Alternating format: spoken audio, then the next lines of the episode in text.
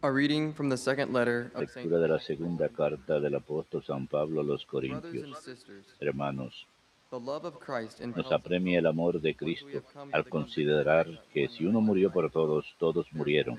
Cristo murió por todos para que los que viven ya no vivan para sí, sino para el que murió y resucitó por ellos.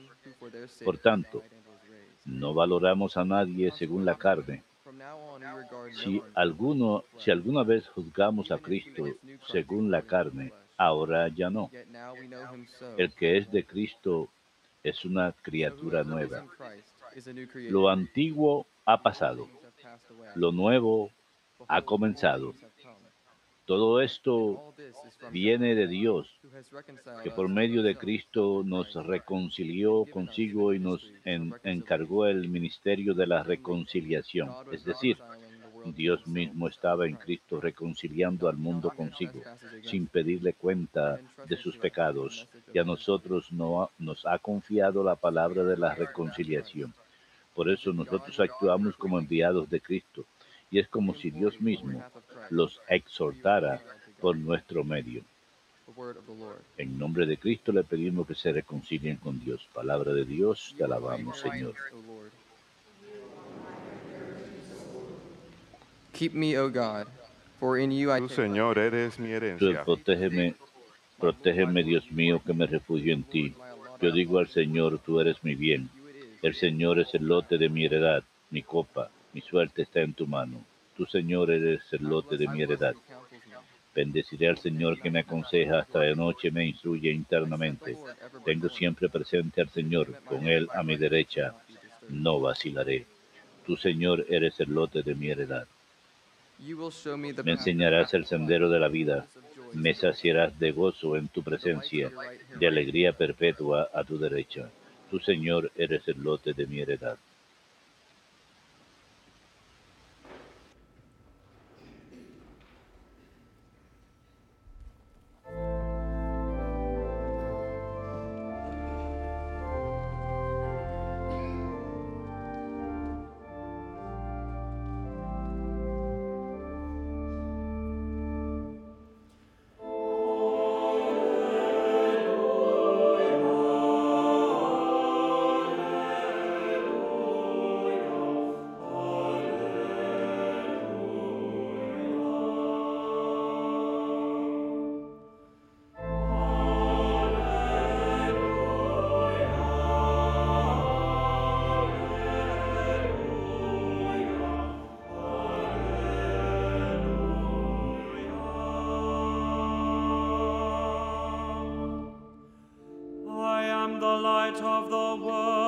Yo soy la luz del mundo, dice el Señor. El que me sigue tendrá la luz de la vida.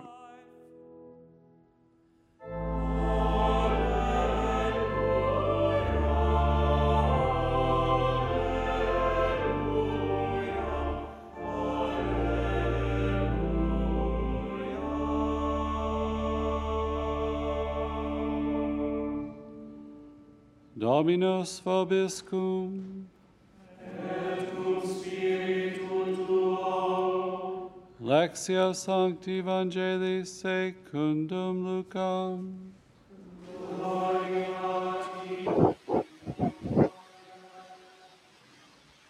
His En aquel tiempo, mientras iban de camino Jesús y sus discípulos, le dijo uno, te seguiré a donde vayas. Jesús le respondió, las zorras tienen madriguera y los pájaros nido, pero el Hijo del Hombre no tiene dónde reclinar la cabeza. A otro le dijo, sígueme. Respondió, déjame primero ir a enterrar a mi padre. But he answered him, "Let Le contestó, deja que los muertos entierren a sus muertos. Tú vete a anunciar el reino de Dios. Said, "I will Otro le dijo, te seguiré, Señor, pero, pero my family." déjame primero despedirme de mi familia. Jesús le contestó, el que echa mano al arado y sigue mirando atrás no vale para el reino de Dios.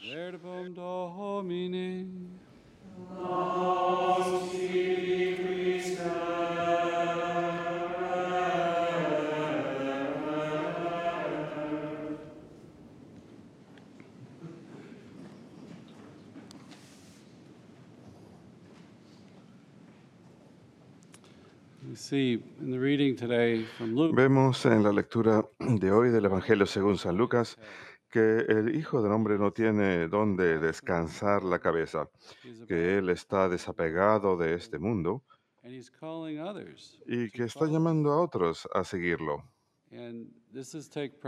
Y esto toma precedencia ante todo lo demás, antes que nuestra familia. Los deberes incluso de sepultar a los muertos. Nadie que echa mano al arado y mira hacia atrás eh, es eh, digno de entrar al reino de los cielos. even Hablamos de la castidad y la obediencia como consejos evangélicos, que los laicos se desapeguen de este mundo y vivan una vida casta, uh, que sean obedientes al Padre. Estos son consejos que todos vivimos. Los religiosos estamos llamados a tomar votos de esto expression. y vivirlos de manera eh, concreta, pero para ambos eh, el reino. Jesús está al centro. Y San 2 Pablo en la primera carta 5, de hoy, la segunda carta a los Corintios, capítulo beautiful 5, way. habla de esto de forma hermosa. El 14 pasaje de hoy comienza en el versículo 20. If you 14 y sigue hasta el first 20, pero si uno know, 14 retrocede a los primeros beautiful 14 versículos, hay hermosas expresiones. Nada más quiero conectarlas on al versículo que tenemos hoy, que habla de lo mismo, que Jesús es lo primero, que nuestras vidas no nos pertenecen a nosotros mismos, que debemos entregarnos plenamente a Cristo. Así que él dice, si alguien, el día de hoy escuchamos, si alguien está en Cristo es creación nueva. Lo antiguo ha pasado y miren que lo nuevo ha llegado. Jesús eh, nos está dando algo nuevo, algo mejor que esta vida terrenal. Sabemos que si vivimos with en, si la tienda terrenal en la que vivimos se destruye, Dios tiene preparado para nosotros una morada eterna. Esta morada terrenal se refiere a nuestro cuerpo, una tienda, como le decían en aquella época. una- We sigh with anxiety, not that we would be Estamos llenos de ansiedad, that we would be further clothed, so that what is mortal no may be swallowed up by de manera que lo que era mortal tendrá vida. Él ha preparado algo mayor para nosotros que nos ha dado el Espíritu como garantía. Nuestra ansiedad no es por las vestimentas del mundo, sino de that tener vestimentas adicionales, de manera que lo que era mortal tenga vida. Él nos ha dado vida divina, algo mucho mejor, algo mayor. Así que siempre hemos de tener valentía. Sabemos que mientras estamos en casa, en el cuerpo, estamos lejos del Señor. Tenemos valor porque tenemos esa esperanza de que estamos destinados a Dios por ir a través del Espíritu recibimos esa facultad. Chesterton habló de la risa de los hombres cristianos. Tengamos una esperanza que vaya más allá de este mundo. Tenemos la mirada fija en algo mucho más grande.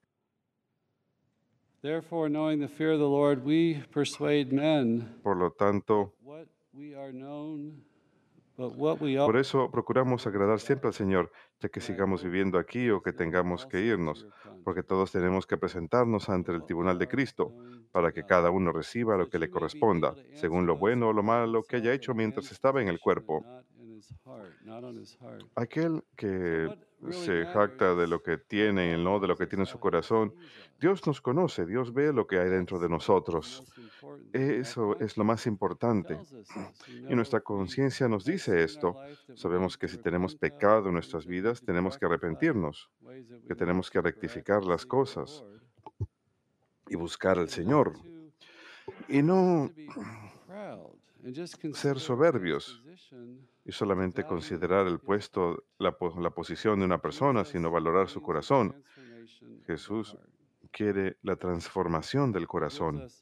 Él eh, nos da las virtudes morales en el bautismo que transforman el corazón, de manera que vivamos una vida virtuosa.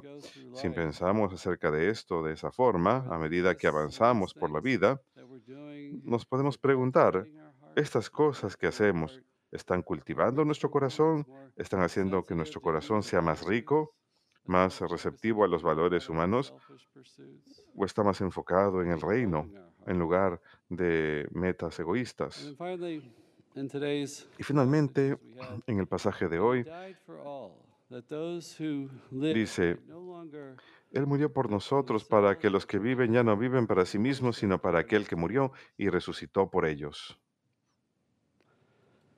That's a, a beautiful line. That, Es una frase muy hermosa. Básicamente nos dice que todos los que hemos muerto, que ya no vivimos para nosotros mismos, que nuestras vidas no nos pertenecen, nuestras vidas no nos pertenecen, hemos recibido una vida nueva.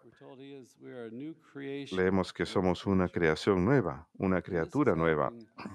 Y esto sucede de manera extraordinaria en los sacramentos, que el bautismo verdaderamente nos hace criatura nueva.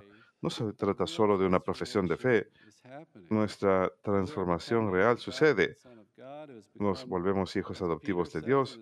Como dice San Pedro en sus cartas, nos volvemos partícipes de la naturaleza divina, compartimos de la naturaleza misma de Dios, somos coherederos con Cristo, nos convertimos en templos del Espíritu Santo. Y esto es algo completamente nuevo, tener al. Espíritu Santo obrando en nosotros. Él nos da gracia santificante, la vida misma de Dios. Nos da virtudes teologales que nos facultan a creer en Dios, a tener esperanza en Él y amarlo. Esos son dones son actos humanos, pero son dones de Dios con los que cooperamos para que podamos creer en Él y tengamos fe, tener esperanza en. Él y podemos amarlo. Es una relación. Ahora podemos tener una relación con Dios. Por su gracia, Él nos faculta y nos potencia para que podamos hacer eso, para que tengamos comunión con Él a lo largo del día, para que le oremos a lo largo del día. Nuestras vidas deben estar centradas en rendir gloria a Dios y podemos ofrecer cosas a lo largo de nuestro día a Él. Podemos reflexionar acerca de nuestro día, acerca de la forma en que le hemos dado gloria o no, si es que no hemos arrepentido o no de las cosas que debemos. Hace poco un sacerdote me dijo, estábamos conversando acerca de diferentes labores y asignaciones y éxitos y fracasos, y él me dijo, nuestras vidas deben ser solamente acerca de cómo le rendimos gloria a Dios, no acerca de lo que hacemos o escribimos. Cuando escuché eso, sentí gran alivio. No sentí la gran presión que nos pone encima el mundo. A veces nuestras vidas deben ser una advertencia para los demás, ¿verdad? Quizás nos estamos metiendo en demasiados problemas, pero nos arrepentimos y empezamos otra vez y eso puede ayudar a nuestros hermanos. Todo puede ser utilizado por Dios. El otro efecto de esta nueva creación es que Él nos está dando poder para vivir y obrar según los llamados del Espíritu Santo. Gran parte de nuestros problemas en la vida es cuando nos preguntamos, ¿qué hago en esta situación? ¿Qué decisión debo tomar? ¿Cómo saber qué he de hacer? Recibimos el Espíritu Santo His para seguir sus llamados, para... Él nos está dando poder también para cumplir esas intenciones en nuestro corazón que all queremos realizar. Todos nos preguntamos, ¿qué hago? Y sabemos que es lo correcto, pero no lo hacemos una y otra vez. Dependemos del Señor. Tenemos que pedirle las fuerzas que y Él lo hace, Él lo pone en nuestros corazones a través del bautismo y los sacramentos. Con cada, se fortalece con cada comunión que recibimos. Él moldea nuestros corazones. Él nos ha dado corazones buenos a través de las virtudes morales, en especial para ser prudentes y justos, tener temperanza y valentía. Eso es un buen corazón. Si vamos por la vida con esas cuatro virtudes cardinales, tenemos un buen corazón y somos incorporados en su cuerpo. Por lo tanto, también compartimos su misión. Su misión. La iglesia tiene una misión que todos compartimos. Y todo esto proviene de Dios, dice Pablo el día de hoy, quien a través de Cristo nos ha reconciliado con Él. No cuenta nuestras transgresiones.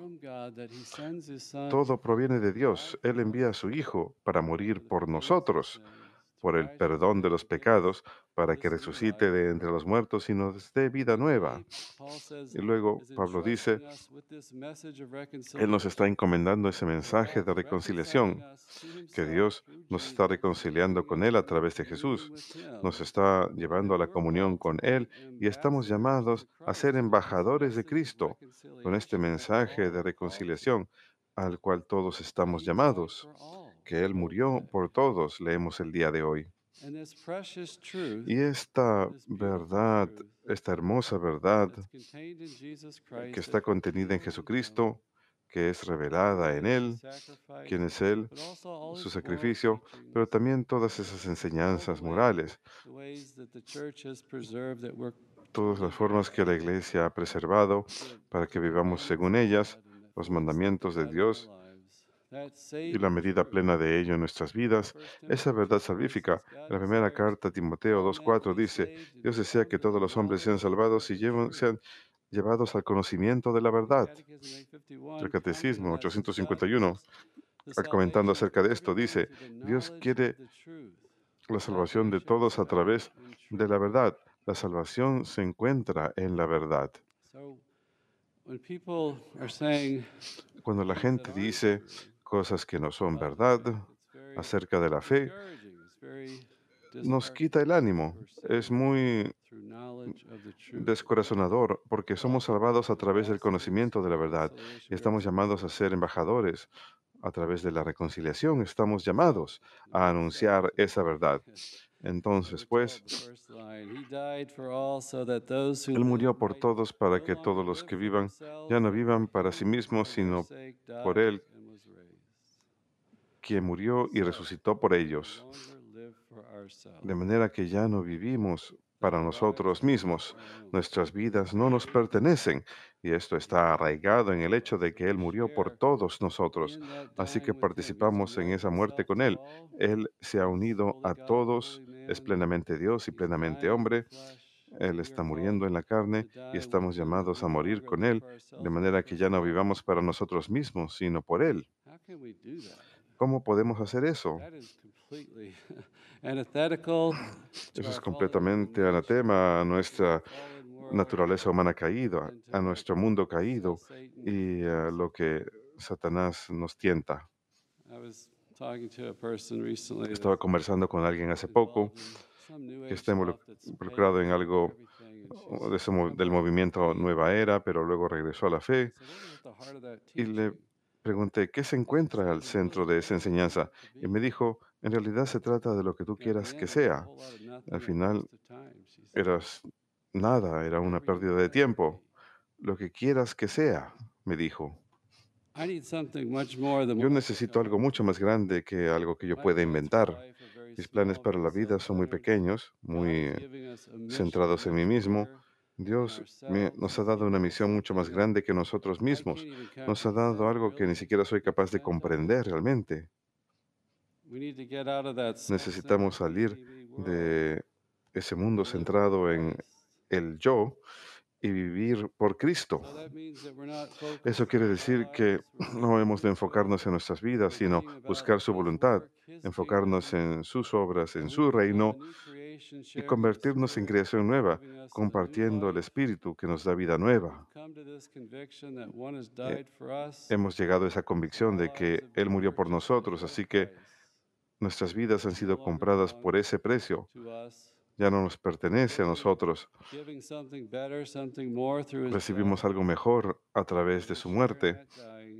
Compartamos en ello. Y sí, cuando vemos las vidas de los santos, vemos esas grandes muertes, esos martirios, esas privaciones extremas, esos sacrificios que realizan. La mayoría de nosotros podemos vivir, estamos llamados a una vida de muertes eh, ocultas, ese tipo de muerte en donde uno va a ser un conciliador en una situación, pero algo en mí puede que tenga que sufrir. Voy a tener compasión hacia alguien más, hacer espacio para alguien más, como dice San Pablo, soportar las faltas y debilidades de unos con otros. Puede que haya una muerte en nuestra lucha contra una enfermedad, quizás una enfermedad larga en nuestras vidas, o todo tipo de pérdidas que podemos sufrir, abandonos, sacrificar, sacrificar cosas por los demás. El sacrificar cosas que quizás las demás personas ni siquiera se den cuenta lo que significa para nosotros. Y luego creo que lo principal es no centrarnos en nosotros mismos, dejar a un lado nuestras metas, la manera en que queremos que se hagan las cosas, entregarle todo al Señor, dejarlo en sus manos, seguirlo a Él. Entonces podemos recibir vida nueva. Algunos de nosotros también podemos estar luchando. He escuchado que hay gente que habla de la analogía. Cuando un soldado se rinde, tiene que dejar, poner en su arma en el suelo y poner las manos detrás de la cabeza. Rendirse. Rindámonos a Dios. Hagamos las cosas como Él quiere que hagamos. Con esas muertes, con esas renuncias, podemos recibir esa vida nueva que Jesús eh, quiere darnos.